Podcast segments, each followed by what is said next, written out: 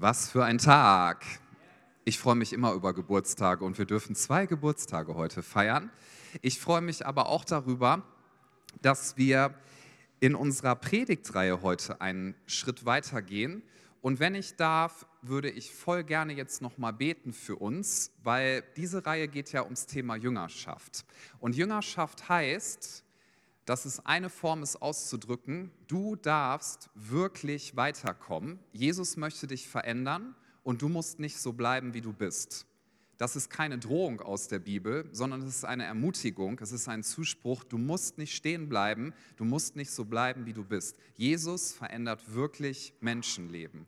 Das ist der Grund, warum wir uns hier treffen. Das ist der Grund auch übrigens, warum ich so gerne Pastor in einer Kirche bin, weil ich immer, immer, immer wieder gesehen habe an meinem Leben, wie gut Jesus ist und auch gesehen habe am Leben von anderen, dass er wirklich verändert. Und ich würde es voll cool finden, wenn wir uns noch mal für einen Moment einfach darauf konzentrieren, dass Jesus zu uns sprechen darf, auch durch dieses Gebet jetzt. Schließ doch gerne noch mal deine Augen, lad ihn einfach ein, dass er dir jetzt da begegnet, wo er dir begegnen möchte. Jesus, du bist gut, dir gehört alle Ehre. Wir lieben dich so sehr. Danke, dass wir wissen dürfen, du warst bereit, alles zu geben. Danke, dass du ans Kreuz gegangen bist für uns.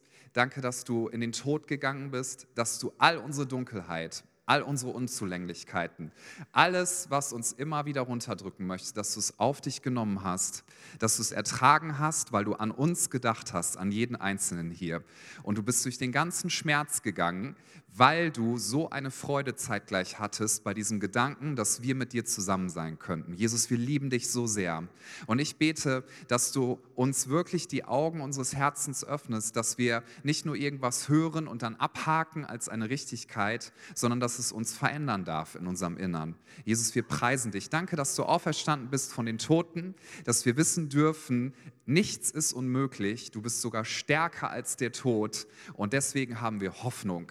Jesus, du bist nicht eine tote Hoffnung, die man uns wegnehmen kann, sondern du bist unsere lebendige Hoffnung, wie es der erste Petrusbrief sagt. Du bist sicher, wir sind sicher bei dir und danke, dass wir an deiner Hand laufen dürfen. Und ich bete, dass wir in dieser Sicherheit und in diesem Empfinden uns jetzt öffnen können für die Gedanken aus deinem Wort, Gott. Dein Wort hat Kraft, es wird Veränderung schenken und ich bitte dich, dass du uns hilfst, dass wir dafür offen sind. Und wir danken dir für alles, was du vorbereitet hast. Amen. Wir haben diese Reihe genannt wie im Himmel so auf Erden. Lucy hat letzte Woche hier die Auftaktpredigt gehalten.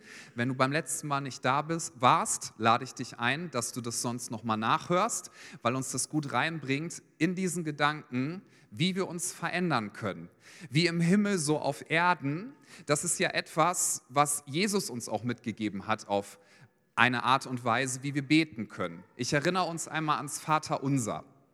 Die Jünger haben Jesus beobachtet und haben gesehen, was er alles tut. Sie haben gesehen, wie er gepredigt hat, das war sehr beeindruckend. Sie haben gesehen, wie er kranke Menschen geheilt hat, wie er Dämonen ausgetrieben hat. Also Jesus war eine sehr kraftvolle Persönlichkeit.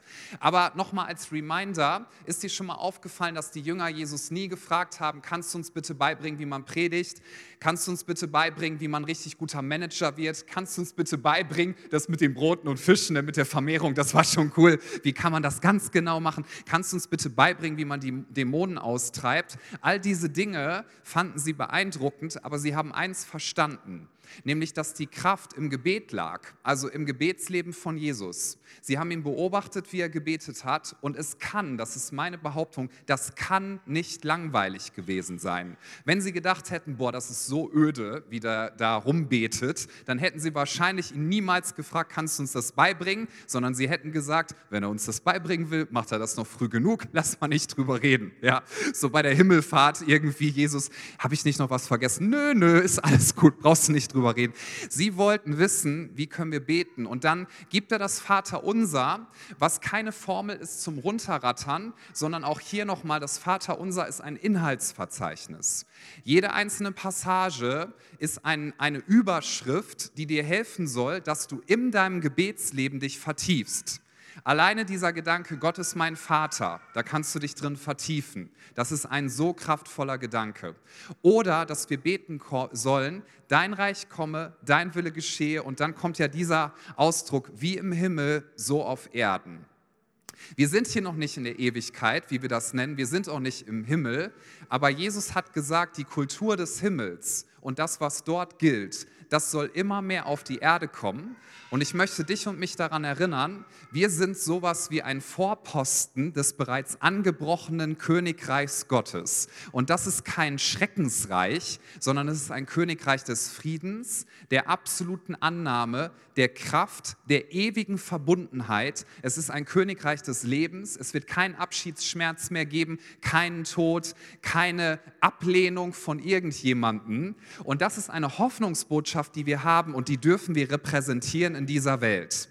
Und wir wünschen uns nichts mehr, als dass wir immer mehr verändert werden, sodass unser Charakter den Charakter von Jesus repräsentiert, sodass unser Leben und so wie wir uns verhalten Himmelskultur repräsentiert hier auf dieser Erde. Und dass wenn Menschen uns angucken und der Gedanke, der begeistert mich, aber der flößt mir auch Respekt ein, ehrlich gesagt, dass wenn Menschen uns angucken, also Menschen, die Jesus noch nicht kennen, dass sie Jesus kennenlernen anhand von der Art und Weise, wie wir uns beständig verändern und wie wir mit anderen Menschen umgehen. Heißt, Jesus hat gesagt, wenn sie angucken, wie ihr miteinander umgeht und welche Liebe ihr untereinander habt, dann werden sie erkennen, dass das, was ich gesagt habe, wirklich wahr ist. Das ist schon eine sehr kraftvolle Ansage und deswegen ist es so wichtig, dass wir drüber nachdenken. Und die Frage möchte ich dir jetzt gleich nochmal mitgeben. Glaubst du wirklich, dass du verändert werden kannst? Bitte jetzt kein zu schnelles frommes Ja in den Raum stellen, so nach dem Motto, ist immer die richtige Antwort. Ja, ja, auf jeden Fall. Und dann denkst du dir, naja, mich zu verändern, das habe ich schon so oft versucht. Ich mache jetzt keine Meldesession, aber ich nehme uns mal in diesen Gedanken mit rein, der, glaube ich, sehr nahe liegt. Wir alle waren schon selber von uns enttäuscht, oder? Dass wir überlegt haben, ich wäre gerne geduldiger mit mir und mit anderen und dann nimmst du dir das ganz, ganz dolle vor und dann merkst du, es klappt irgendwie nicht. Dass du denkst, ich möchte eigentlich Menschen toll finden und ich möchte Menschen nicht ablehnen und ich möchte auch nicht negativ über sie denken und du nimmst dir ganz, ganz dolle vor, dass du mit Menschen gütig, gnädig, milde umgehst und dann kommt jemand, der triggert dich richtig hart, so wie man das heute nennt, und du denkst dir, wow, schon wieder habe ich jemanden innerlich verurteilt und vielleicht ist dir auch was Blödes rausgerutscht. Wie oft ist es schon passiert, dass du denkst, ich möchte Menschen wertschätzen und dass du dann merkst, dass du in dir drin ganz oft denkst, eigentlich bin ich besser als andere. Wenn die Welt nur so funktionieren würde, dass alle so ticken wie ich, dann wäre es ein besserer Ort. Ihr guckt alle so unglaublich fromm, ne? Tut nicht so. Das ist alles schon gedacht. Ja, dass wir Menschen verurteilen, dass wir denken, wir sind was Besseres und dass wir Dinge tun, die beziehungsschädigend sind, Kontrollzwänge ausüben, versuchen Menschen zu manipulieren, all diese Dinge, die wir eigentlich nicht wollen und wo wir uns Veränderung wünschen. Oder auch, dass du von Ängsten gesteuert bist, Ablehnungsängste dass du denkst, ich brauche jetzt Bestätigung von Menschen, dass du versuchst, irgendwie Bestätigung von anderen zu kriegen, damit du dich nicht so abgelehnt fühlst in deiner Seele. All diese Dinge, und das ist die Botschaft der Bibel, die können und werden verändert werden. Und dafür ist Jüngerschaft so wichtig. Und diese Aussage, du musst nicht so bleiben, wie du bist. Du musst nicht so bleiben, wie du bist. Und wir wollen uns der Frage stellen, wie wir uns wirklich verändern. In 1. Johannes Kapitel 4, Vers 16 steht, und wir haben erkannt und geglaubt, die Liebe, die Gott zu uns hat. Gott ist Liebe und wer in der Liebe bleibt, der bleibt in Gott und Gott in ihm. 1. Johannes Kapitel 4 ab Vers 16. Wir haben erkannt und geglaubt die Liebe Gottes. Das ist ein, ein Schlüsselgedanke, den ich uns heute mitgeben möchte vom Wort Gottes her. Wenn du dich fragst, wie kann ich wirklich verändert werden? Wenn du denkst, das ist ja schön, dass Jesus sagt, ich kann gütiger werden, geduldiger, ich kann sicherer werden in mir selbst, ich kann Ängste in meinem Leben überwinden, ja, ich kann mich verändern in meinem Charakter. Wenn du dich fragst, wie kann das denn genau passieren? Dass ich eine Rückbindung finde an meinen Alltag, dass ich feststelle, ich habe mich wirklich verändert, dann ist ein Schlüssel dafür, ein Generalschlüssel, über den ich jetzt sprechen möchte, dass du die Liebe Gottes immer mehr ergreifst.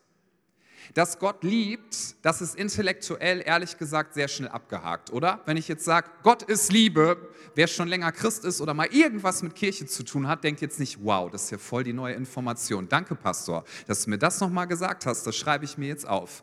Es geht nicht darum, dass wir das intellektuell abhaken, sondern dass wir diese Liebe immer mehr ergreifen, dass wir sie erkennen das ist ein sehr intimer Begriff aus der Bibel. Erkennen heißt, eine Beziehung zu leben auf tiefster Ebene und dass wir dieser Liebe glauben. Es bedeutet, dass du Gott und Jesus seine Liebe zu dir abkaufst.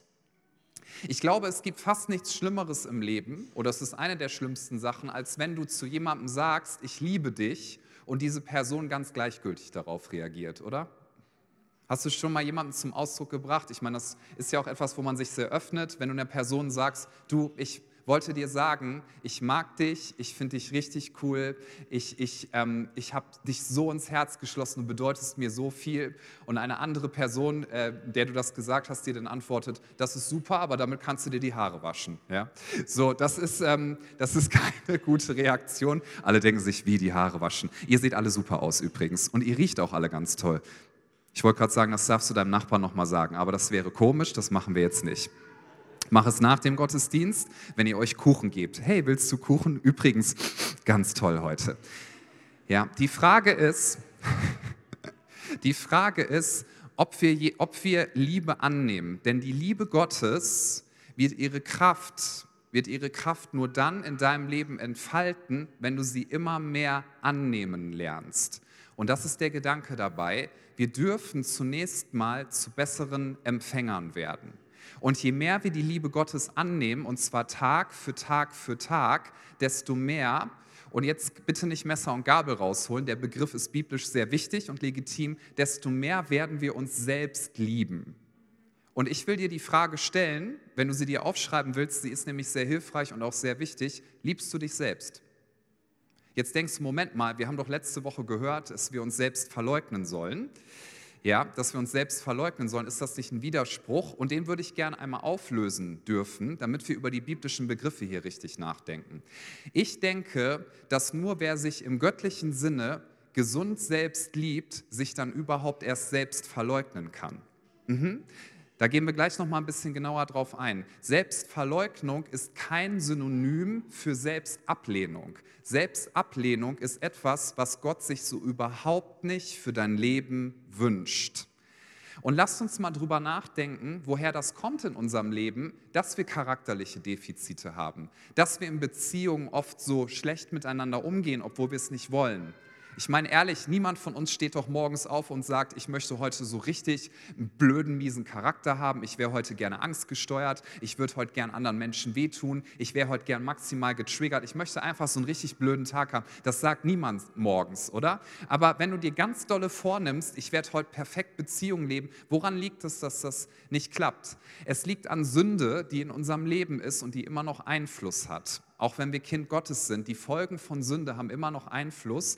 Und Jesus möchte das nach und nach verändern und dafür ist Jüngerschaft wichtig. Ich werde das nachher nochmal konkret runterbrechen. Es geht darum, dass du dich Schritt für Schritt für Schritt veränderst, aber nicht ganz entscheidend, um dir etwas zu verdienen.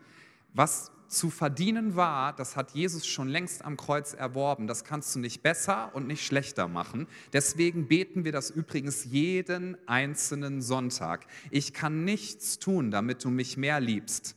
Amen. Ich kann nichts tun, damit du mich weniger liebst. Das Beste hast du schon bekommen. Und eins der hilfreichsten Bilder dafür, was ich immer wieder finde, der, also so, wo man das beschreiben kann mit, ist, wenn du dir ein Haus vorstellst, was eigentlich schon abrissbereit ist, eine Ruine. Und es ist aber eigentlich ein sehr schönes altes Haus, wo man denkt, wow, das sollte mal jemand ja vielleicht renovieren. Und dann wird dieses alte Haus steht in der Gefahr, dass es gekauft wird, sagen wir mal, von irgendeiner Supermarktgesellschaft und die wollen da einen Parkplatz hinmachen. Und sie sagen, wir wollen dieses Haus, dieses Grundstück kaufen. Und wenn wir das gekauft haben, werden wir das Haus platt machen und dann kommt da ein Parkplatz hin. Und stell dir mal vor, es wird eine Bürgerinitiative in einem Ort gestartet, wo dieses Haus steht und die Leute sagen, wir sammeln jetzt Geld und wir sammeln so viel Geld, dass wir dieses Haus kaufen können. So, und sie schaffen es tatsächlich, das Haus wird gekauft, die Supermarktgesellschaft kriegt es nicht. In diesem Moment, also theologisch gesprochen, der Vergleichswert ist das Haus gerettet. Es wird nicht abgerissen werden, die Abrissbirne wird nicht kommen. Das Haus ist gerettet. Ist es jetzt so, dass das Haus trotzdem noch renovierungsbedürftig ist? Ja. Sprich, und das ist der Gedanke dabei, wenn du in Christus bist, dann bist du in einem neuen Leben. Du hast ein neues Leben, das kann dir niemand nehmen und du hast den Besitzer gewechselt. Du hast gesagt, mein Leben gehört nicht mehr mir selbst, mein Leben gehört auch nicht mehr irgendwelchen Willkürlichkeiten, die um mich herum sind, sondern ich gehöre zu Jesus Christus und nichts und niemand kann mich aus seiner Hand reißen. Und er hat gesagt, er ist jeden Tag bei mir bis ans Ende der Welt. Das kann niemand in Frage stellen. Jüngerschaft bedeutet nicht, dass du dir was verdienen musst, sondern Jüngerschaft bedeutet, ich weiß, ich bin in Christus, ich weiß, er möchte mich im Bild gesprochen renovieren. Ja, und vielleicht tut das auch mal weh, wenn an der einen oder anderen Stelle mal ein bisschen bisschen Putz abgehauen werden muss und die eine Wand muss vielleicht mal raus, ja, und da muss noch mal irgendwie was abgeschliffen werden. Aber im Endeffekt ist Jesus dabei, aus dir etwas Wunderschönes zu machen. Und Jüngerschaft bedeutet nicht, dass Gott dich vom Himmel her annörgelt. Gott sagt ja auch in der Bibel, ich bin heilig und ihr sollt heilig sein. Das ist im Prinzip, kannst du sagen, Jüngerschaft ist der Weg dahin, dass du heilig wirst. Aber das ist nicht nörgelnd gemeint, so dass Gott sagt, wisst ihr, ich bin so heilig und ihr solltet das auch auch sein. Jetzt strengt euch doch mal ein bisschen an, ja? Gib dir mal ein bisschen mehr Mühe. Gott meckert dich nicht vom Himmel an, sondern Gott sagt, ich habe dich gerettet, ich habe meinen Sohn für dich geopfert, damit du verstehst, wie sehr ich dich liebe. Jesus hat gesagt, ich war bereit für dich in den Tod zu gehen, damit du verstehst, wie unendlich ich dich liebe und du bist jetzt in meiner Hand. Nichts und niemand kann das ändern, selbst wenn du nichts mehr leistest in diesem Leben. Das möchte ich gerne auch über einigen aussprechen. Leistungsdruck ist nicht das, was Jesus für dein Leben möchte. Du darfst befreit sein davon. Im Propheten im Alten Testament wurde angekündigt, er wird den Stock des Treibers zerbrechen. Du sollst nicht getrieben durchs Leben gehen, sondern das, was Jesus dir sagt, das soll eine Sogwirkung erzeugen, dass du sagst, das möchte ich so gerne. Heilig werden zu dürfen bedeutet, dass Gott sagt, du wirst verändert werden, du kannst verändert werden und ich werde was Wunderschönes aus dir machen. Es wird aber niemals deine Kindschaft Gottes in Frage stellen. Das ist alles sicher, auch wenn er dich renovieren möchte. Ja, und ganz ehrlich, wir alle haben doch Dinge, wo wir sagen, da wünsche ich mir Veränderung und ich bin so oft gegen eine Wand gelaufen, so oft habe ich versucht, ja, im Glauben zu proklamieren, ich würde so gern durch diese Tür, ich wäre so, schon so gern auf dieser anderen Seite, wo ich geduldiger bin und da machen wir das ganz oft, sagen wir mal nicht richtig. Wir sagen dann, ich nehme im Glauben an, ich bin verändert, ich bin auf der anderen Seite der Tür und dann stellst du fest, bin ich doch noch nicht. Und dann sind wir frustriert und überlegen uns, wie kann das denn jetzt gelingen? Und hier kommen wir zu diesem Gedanken zurück. Die allerwichtigste Sache ist, dass du dich zunächst einmal in der Liebe Gottes gründest und zwar jeden Tag, das brauchst du täglich, täglich, täglich, sogar immer wieder am Tag, damit du dich nach und nach veränderst. Die Bibel beschreibt das so, unser Status steht fest, aber dass wir uns verändern, das geschieht nicht in einem Augenblick, sondern dein Charakter verändert sich Tag für Tag für Tag für Tag. Die biblischen Bilder, die wir dafür bekommen, sind folgende. Das eine ist das Bild einer Reise, das eine ist das Bild einer Reise. Wir sind auf einer Reise, das bedeutet Jüngerschaft. Diese Reise ist in diesem Leben niemals abgeschlossen und du darfst dich Tag für Tag für Tag verändern und es ist normal, dass Unwegsamkeiten kommen. Ich möchte dir die Ermutigung zusprechen, wenn du mal enttäuscht bist von dir, wenn du denkst, boah, ich dachte, ich wäre schon weiter und jetzt kam ein Rückschlag, das hat Jesus alles mit einkalkuliert. Er hat sogar deine Umwege, die du bewusst gehst, mit einkalkuliert und er wird trotzdem mit dir ans Ziel kommen. Ist das nicht schön?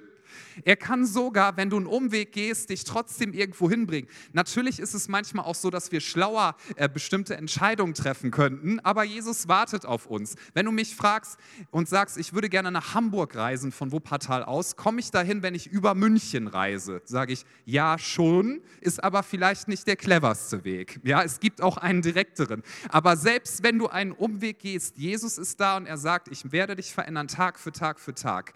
Im Alten Testament findest findest du das Bild zum Beispiel da, dass Gott zu Abraham sagt, verlass das, wo du jetzt bist und geh in ein Land, das ich dir zeigen werde. Und er musste ihm jeden Tag neu vertrauen und ist auf eine Reise gegangen und Gott hat ihn immer weiter geführt. Das Volk Israel wird aus der Sklaverei befreit. Ein Bild übrigens für das, was mit uns passiert. Du bist freigesetzt von der Sklaverei der Sünde. Du bist frei.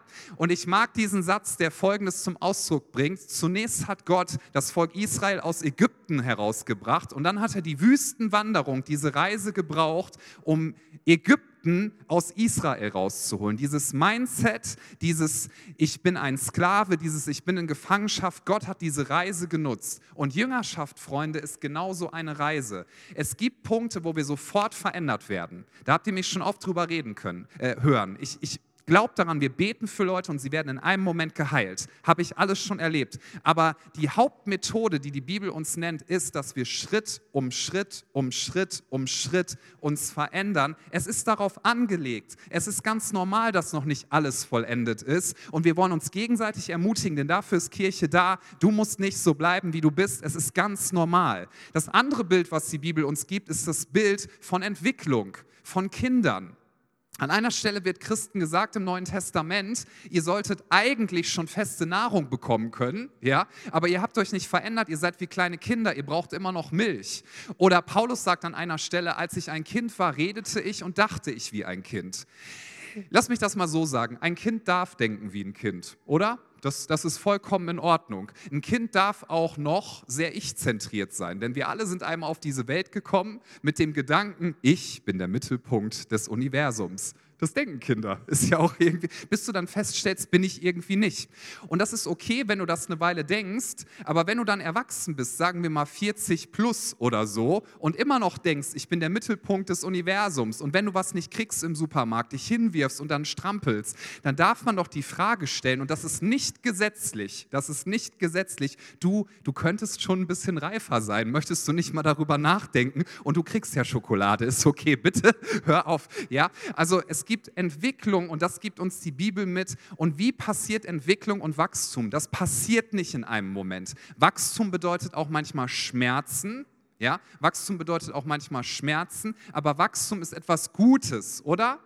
Wachstum ist etwas Gutes. Und du gehst nicht zu einem Kind und sagst, so, pass auf, du bist jetzt vier, ich möchte, dass du jetzt im Körper eines 18-Jährigen bist und das werde ich jetzt über die proklamieren. Und hier ist alles Essen, was du vom vierten bis zum 18. Lebensjahr kriegen könntest. Das gebe ich dir jetzt alles. Du wirst das jetzt alles in dich reinschaufeln und dann werde ich über dir aussprechen, du bist erwachsen. Name it, proclaim it. Alle so, hä, was ist los mit ihm? Ja, so gehen wir aber manchmal geistlich vor. Wir sagen dann, okay, ich bin ungeduldig, ich bekenne, ich werde ab morgen nicht mehr ungeduldig sein, ich werde sofort davon geheilt sein, das ist jetzt vorbei im Namen von Jesus. Mag sein, dass er das tut, ich habe das ehrlich gesagt ganz selten erlebt. Warum? Weil Jesus mit dir auf einer Reise ist, er möchte dich Schritt für Schritt für Schritt verändern. Weil wie bei einem Kind, es braucht täglich Nahrung, es braucht täglich Liebe, es braucht täglich Zuspruch, es braucht täglich Sicherheit, es braucht täglich das Wissen, wenn ich hinfalle, ich darf wieder aufstehen, es braucht täglich das Wissen, man steht hinter mir, man wird mich nicht fallen lassen, dann wird eine Entwicklung passieren. Und das ist in deinem geistlichen Leben auch so, das wird aber nicht automatisch passieren. Und das ist der Punkt. Wie kann es passieren? Es passiert, wenn wir ich nenne das mal Gefäße aufstellen. Oder stell dir vor, du stellst Flaschen irgendwo auf und die kann der Heilige Geist dann füllen mit seinem Wasser. Das wird er aber nicht tun, wenn du keine Gefäße aufstellst. Was sind diese Gefäße, wenn es um die Liebe Gottes geht und dass du dich selbst annehmen kannst? Diese Gefäße lauten so. Und das wird jetzt keine Neuigkeit sein, aber die Frage ist, kommt es in deinem Leben zur Anwendung? Diese Gefäße nennen sich folgendermaßen. Erstens christliche Gemeinschaft. Das werden wir jede Woche in dieser Predigtreihe wiederholen. Du brauchst andere Christen. Dieser Gedanke, nur Jesus und ich, wir zusammen, das wird dazu führen, dass ich mich verändere. Ja, das stimmt vielleicht zu einem gewissen Teil, aber die hochgradige Veränderung wird kommen, wenn du regelmäßig in Gemeinschaft bist mit anderen Christen. Darf ich dich fragen, wer kennt dich wirklich? Darf ich dich fragen, bist du in einer Zweierschaft oder Dreierschaft oder einer Kleingruppe? Versteh noch mal von diesem Gedanken. Es geht nicht darum, dass Gott dich anmotzen möchte. Ein ordentlicher Christ geht in eine Kleingruppe. Alle Amen. Ein ordentlicher Christ betet jeden Tag Wie lange betet ein ordentlicher Christ jeden Tag? Habt ihr eine Meinung? Mir hat noch nie ein Prediger gesagt, wie viel Gebet genug ist. Ja, also wie viel muss man beten, damit es genug ist? Und dann die Frage, ich denke immer ein bisschen frech, wenn man das dann, äh, wenn man dann mehr betet, ist das dann Sünde? Nee, ist egal. Also so, es geht nicht darum, dass du einen Pegel voll machst, damit Gott sagt, na gut, jetzt verändere ich dich, du hast die Münzen hier alle reingetan. Nein, es geht darum, dass du Räume schaffst, damit du verändert werden kannst. Und das geht nur in Gemeinschaft mit anderen Christen. Darf ich dir das einmal nochmal sagen? Wenn du verändert werden möchtest, selbst wenn Kleingruppe und christliche Gemeinschaft manchmal so ist, dass wir frustriert sind, weil andere Menschen anstrengend sein können, du übrigens auch, Sag Amen dazu, besser. Amen. Ja, andere Menschen können anstrengend sein. Christliche Gemeinschaft ist auch manches Mal enttäuschend. Ja, aber all das hat damit zu tun oder soll dahin führen, dass wir uns immer wieder lernen, das sollen wir lernen, zu vergeben, andere zu lieben und Stück für Stück verändert zu werden. Und wenn mir jemand sagt, Pastor, ich habe Kleingruppe ausprobiert, zwei Wochen lang, das bringt mir nichts. Das ist genauso sinnvoll, wie wenn du sagst, ich habe meinem Kind einmal Essen gegeben, es ist noch nicht zu einem 18-Jährigen gewachsen, das bringt nichts. Das ist totaler Quatsch. Nimm noch mal bitte den Gedanken, wir sind auf einer Reise und eine Reise bedeutet, du gehst jeden Tag Schritt für Schritt weiter und wir sind in einer Entwicklung und Entwicklung vollzieht sich, wenn du regelmäßig dran bleibst.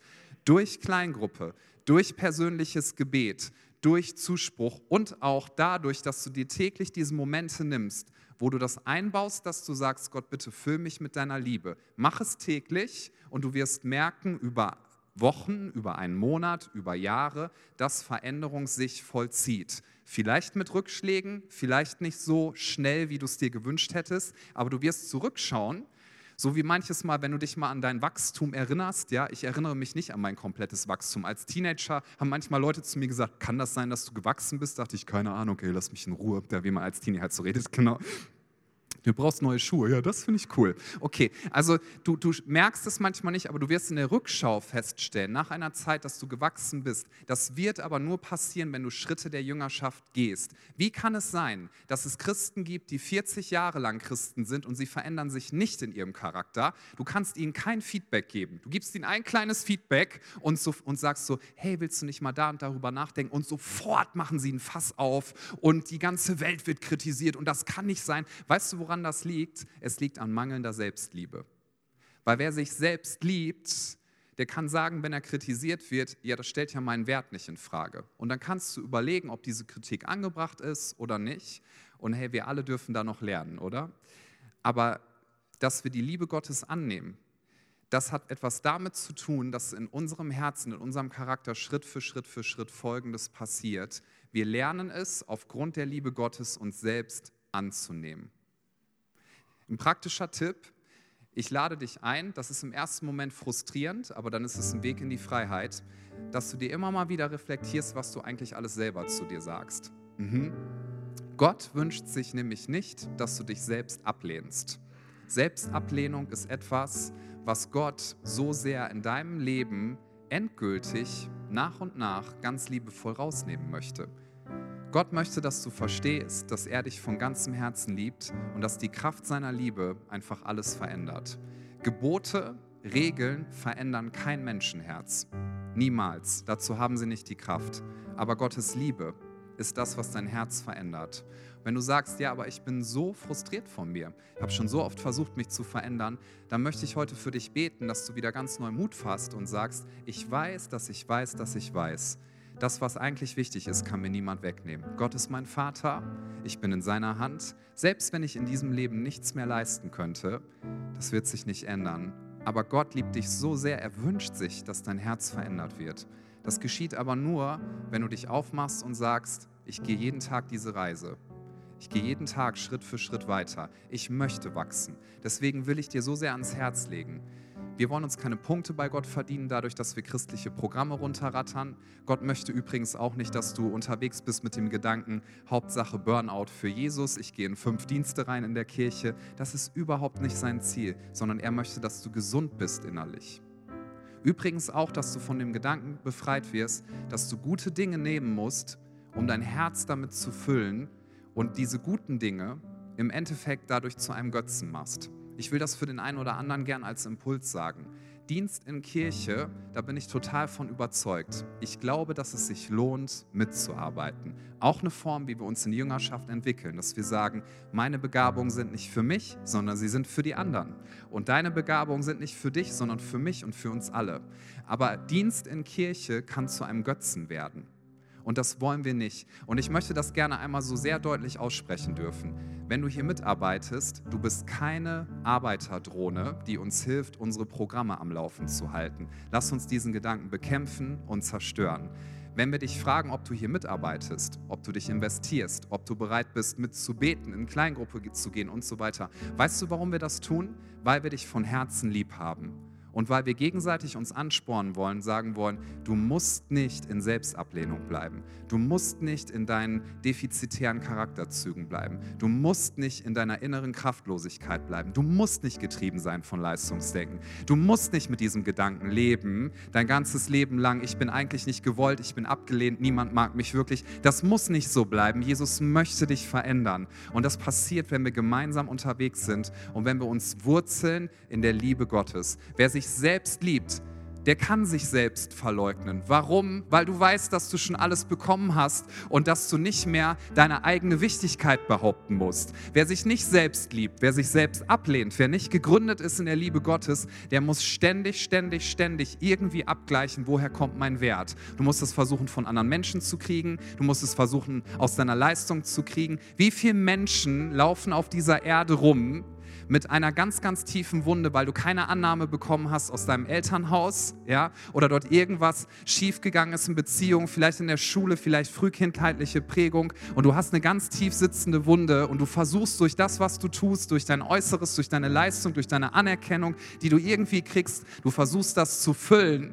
Es gibt so viele Top-Manager, Unternehmer, Menschen, die große Dinge aufbauen, die das eigentlich nur tun, weil sie in ihrem Innern davor weglaufen, dass sie sich eigentlich nicht geliebt fühlen und unbedingt Anerkennung haben wollen. Hey, und es ist nicht schlimm, Leistung zu bringen, das ist nicht verboten. Du darfst Leistung bringen, aber tu es nicht, damit dein Herz gefüllt wird, sondern weil du sagst, ich weiß, ich bin geliebt. Das kann niemand ändern. Und jetzt darf ich aus Dankbarkeit heraus alles, was ich habe, einsetzen, damit Jesus Christus durch mein Leben die meiste Ehre bekommt. Einen Vers möchte ich uns gerne noch vorlesen dürfen. Dieser Vers steht in Epheser 3, da steht in Vers 17, damit ihr in Liebe gewurzelt und gegründet mit allen Heiligen zu begreifen vermögt, welches die Breite, die Länge, Höhe und die Tiefe sei und die Liebe Christi erkennt. Es geht in Jüngerschaft zunächst mal darum, dass du dich in der Liebe von Jesus Christus verwurzelst. Und Wurzeln sind tief im Boden Je größer der Baum, desto tiefer müssen die Wurzeln sein. Wenn du also ein starker Baum werden willst, mit einem starken Charakter, mit einer Festigkeit, müssen deine Wurzeln tief sein und du musst regelmäßig Nahrung ziehen. Das ist nicht ein einmaliger Vorgang, sondern regelmäßig. Und es geht übrigens auch darum, dass du bleibst. In der Apostelgeschichte steht, dass die ersten Christen, und Gott hat ja Wachstum geschenkt, charakterlich und auch, dass Leute zur Kirche dazu gekommen sind. Die ersten Christen, da steht ein altes Wort übersetzt, das mag ich ganz gerne. Es heißt, sie verharrten. Wann hast du dieses Wort das letzte Mal benutzt? Noch nie vielleicht. Ja, ist ein anderes Wort für bleiben, aber nicht nur so ein bisschen bleiben, sondern verharren heißt, dass du bleibst, bleibst, bleibst, dass du Wurzeln schlägst wie bei einem Baum. Sie verharrten darin, dass sie regelmäßig Wort Gottes hörten, dass sie regelmäßig das Abendmahl gefeiert haben, dass sie regelmäßig Gottesdienste mit größerer Menge besucht haben, dass sie regelmäßig in Kleingruppe waren, dass sie regelmäßig gebetet haben. Und weil sie darin blieben, weil sie darin ihre Wurzeln geschlagen haben, sind sie gewachsen und gewachsen und gewachsen und gewachsen. Du musst in der Liebe Christi verwurzelt sein. Und wenn du einen Baum pflanzt, ich bin bin ja jetzt nicht so ein Gärtner, ne? Obwohl meine Frau einen Gemüsegarten angelegt hat während der Corona-Zeit. Wir sind schon Selbstversorger, also wir könnten es hypothetisch sein. Wenn du, aber ich glaube, so weit kann ich gehen, wenn du einen großen Baum haben willst und der soll irgendwo sein, dann solltest du dir schon vorher überlegen, wo der hinkommt, oder? Und nicht nach zwei Tagen sagen, okay, den setze ich jetzt woanders hin und nach fünf Tagen nochmal woanders. Nein, ein Baum, wenn er groß werden soll, der muss irgendwo bleiben. Die Wurzeln müssen in den Boden gehen. Und darum geht es bei Jüngerschaft. Wir sind auf einer Reise, wir sind in einem Wachstumsprozess. Sei nicht frustriert frustriert, wenn es dauert. es ist so angelegt, es hat auch manchmal mit Schmerzen zu tun, aber das Ziel, was Gott mit dir hat und was er mit dir verfolgt, ist, dass du verändert wirst durch den Heiligen Geist, indem du täglich diese Entscheidung triffst. Gott, ich bleibe in deiner Liebe. Gott, ich bleibe in Gemeinschaft mit anderen Christen. Gott, ich bleibe da, wo ich bin. Gott, ich bleibe und ich werde nicht aufgeben. Gott, ich werde im Gebet bleiben. Gott, ich werde dich täglich preisen und dir mein Lob bringen. Jeden Tag, immer wieder neu. So ziehst du aus der Liebe Gottes das, was du wirklich brauchst und sie wird dich verändern. Und jetzt bitte ich uns, dass wir gemeinsam aufstehen, mal für einen Moment. Weil ich eine wichtige, auch persönliche Frage stellen möchte, bitte ich uns, dass wir nochmal die Augen schließen. Und ich möchte dich fragen, ob du dein Leben schon Jesus Christus anvertraut hast. Das ist die Frage, die ich dir stellen möchte. Jesus Christus, der Sohn Gottes, ist auf diese Erde gekommen und er ist an ein Kreuz gegangen und für dich gestorben an diesem Kreuz. Für all deine Dunkelheit, für all dein Versagen, für all das, wo du dich selbst ablehnst. Jesus ist dafür gestorben. Er hat alles getragen, damit du das nicht länger tragen musst. Und Jesus ist von den Toten auferstanden. Er ist nicht im Grab geblieben. Und wer daran glaubt, darf wissen, selbst wenn der Tod kommt, er wird mich nicht überwältigen, weil Jesus hat das vorgelebt, dass das, was sich nach Tod anfühlt und auch ein echter Tod im ersten Moment ist, dass daraus Leben entstehen kann und Leben entstehen wird. Jesus hat die Schuld besiegt auf ganzer Linie.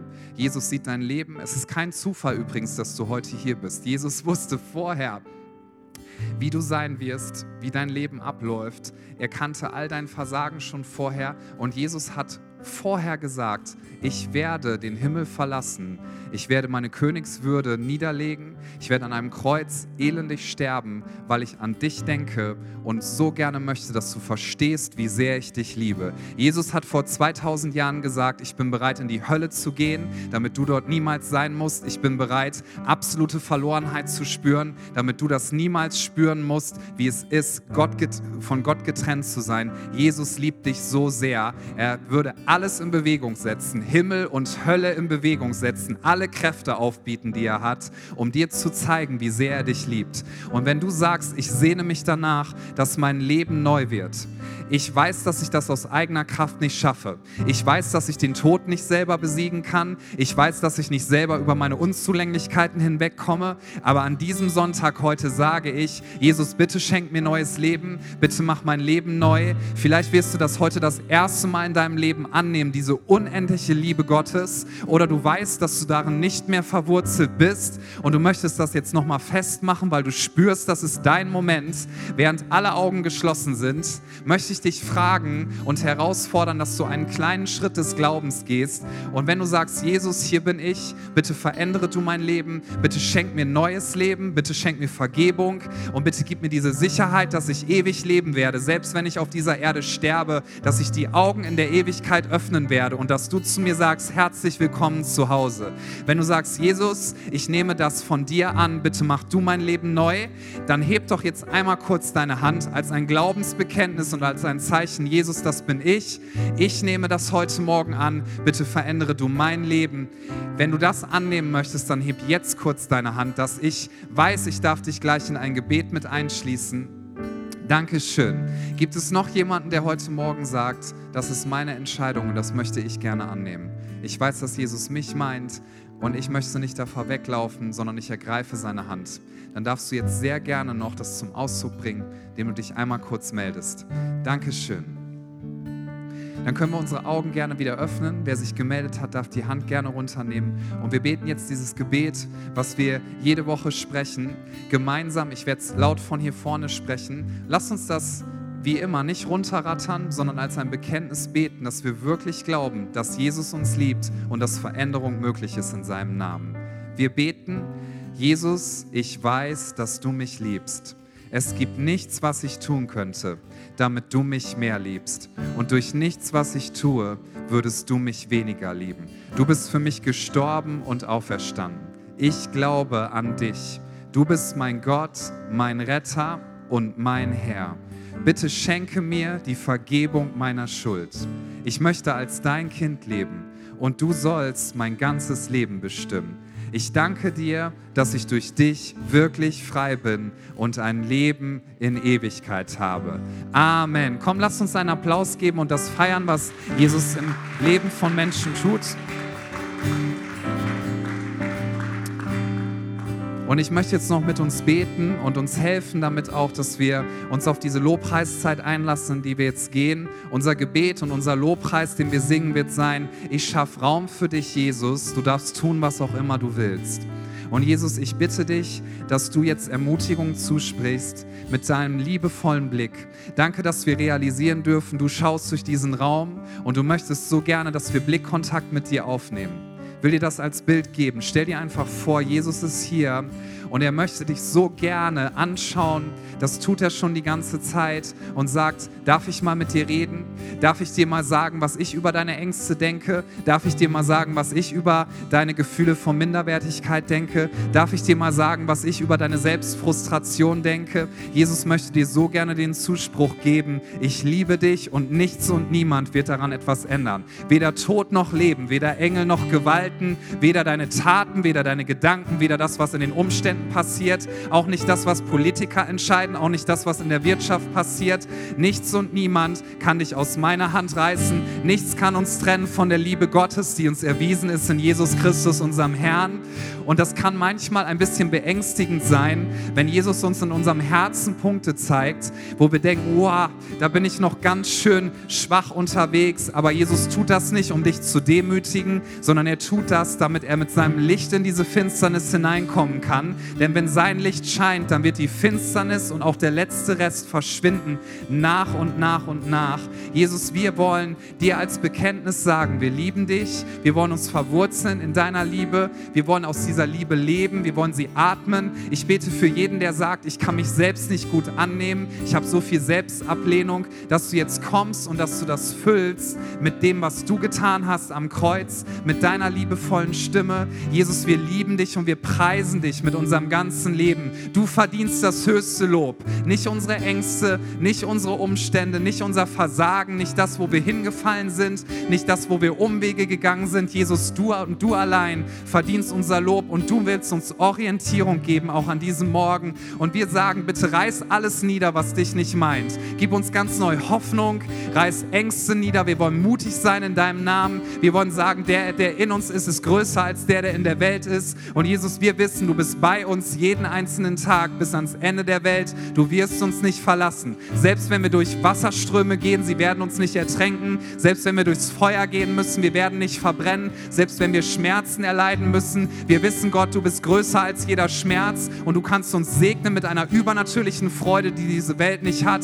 Jesus, in dir dürfen wir lernen, dass wir Freude haben können mitten in unseren Umständen und nicht wegen unserer Umstände, sondern unsere Freude, unsere tiefste Zufriedenheit kommt aus dir und dir allein. Und wir sagen, wir schaffen Raum für dich. Du darfst tun, was auch immer du willst. Heiliger Geist, wir laden dich ein, dass du jetzt wirkst. Und ich möchte dich einladen, dass du dich mit uns einklingst in diesen Lobpreis und Jesus einlädst, dass er zu dir reden kann. Er möchte so gerne mit dir reden heute Morgen. Nimm einfach Blickkontakt auf, weil er ist hier mit seinem liebevollen Blick. Er schaut dich an und er stellt dir diese Frage, darf ich heute Morgen mit dir reden? Lass uns dafür offen sein. Let's go.